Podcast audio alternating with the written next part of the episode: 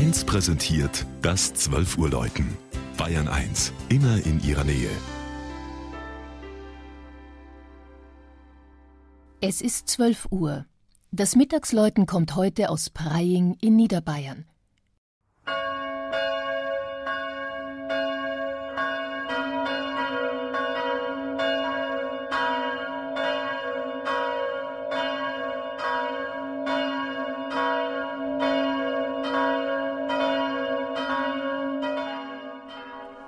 Sie steht auf einem Südhang des vorderen bayerischen Waldes im Landkreis Freyung-Grafenau, die prachtvolle Wallfahrtskirche St. Brigitta in Preying.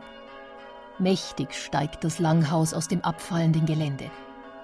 Die gut gegliederten, schlanken Strebepfeiler, hoch angesetzte schmale Fenster und das steil aufragende Satteldach lassen schon von ferne erkennen, dass das Gotteshaus aus gotischer Zeit stammen muss. Spätestens 1508, so lässt sich aus einer Ablassverleihung schließen, dürfte der wahrscheinlich von Thomas von Braunau, einem Hauptmeister der ostbayerisch-österreichischen Spätgotik aufgeführte Bau vollendet gewesen sein. Staunend steht man im einschiffigen Langhaus unter dem aufwendigen Netzrippengewölbe und dem gewaltigen, bis zur Decke reichenden Chorbogen, der das Schiff gewissermaßen teilt.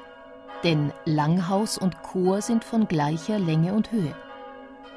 Die qualitätvolle Ausstattung stammt aus späteren Epochen, überwiegend dem Barock und dem Rokoko.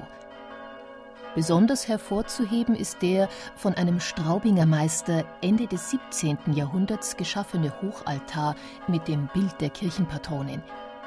Die heilige Brigida verteilt vor dem Hintergrund ihres irischen Heimatortes Kildare Brot an die Armen. Die prächtigen Seitenaltäre, um 1779 vollendet, stammen von Passauer Werkstätten.